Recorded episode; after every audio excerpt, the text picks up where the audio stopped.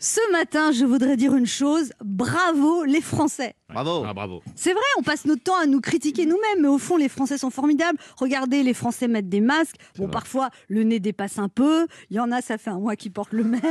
Oh, mais, oui. mais partout, à Paris, regardez, tout le monde a un masque. Soi-disant, les Français sont pas disciplinés. Ben si, on est très disciplinés. Moi, j'ai même vu des gens porter leur masque tout seuls dans leur voiture.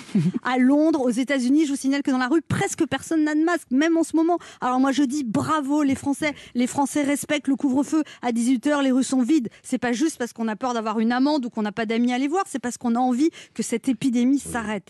Les Français sont formidables. Regardez, ils se sont précipités pour se faire vacciner alors qu'on savait même pas où il fallait se faire vacciner et s'il restait des vaccins. Moi, je vois, j'ai appelé le numéro vert pour ma mère qui a plus de 75 ans. Ce numéro ne peut pas recevoir de message. Ensuite, j'ai appelé la mairie. Bah, madame, faut appeler le numéro vert. hein.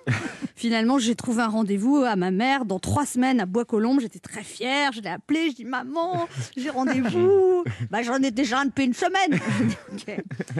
Un million de rendez-vous de vaccination ont été pris en deux jours. Les Français sont formidables. Regardez les étudiants qui suivent les cours en ligne, même quand ils n'ont pas de bonne connexion Internet dans leurs cours. Il y a des couples. La prof dit la date la plus importante de la guerre froide, écoutez bien, le 20 hum, hum, hum, hum, hum, hum, hum, 1904.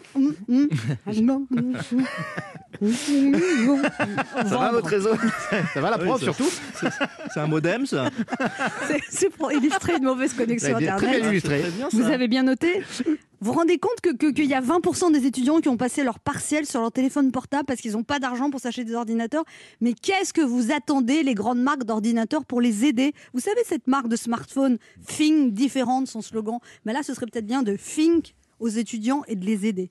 Voilà, bref, c'est une parenthèse. Les Français sont formidables. Les regardez, les restaurateurs, ils se débrouillent comme ils peuvent pour faire de la vente emportée. Bon, c'est vrai qu'un filet mignon, sauce au girole, c'est quand même beaucoup, beaucoup moins bon dans une barquette en plastique. C'est vrai. Et surtout quand on n'est pas doué pour faire réchauffer comme moi. et que la barquette Même fond. le micro.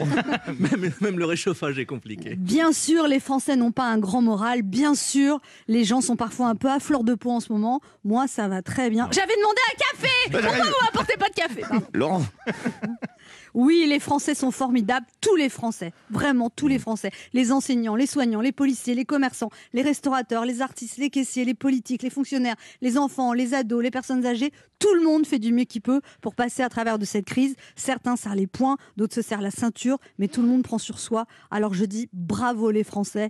Toi, moi, vous, il, lui, nous sommes formidables. merci.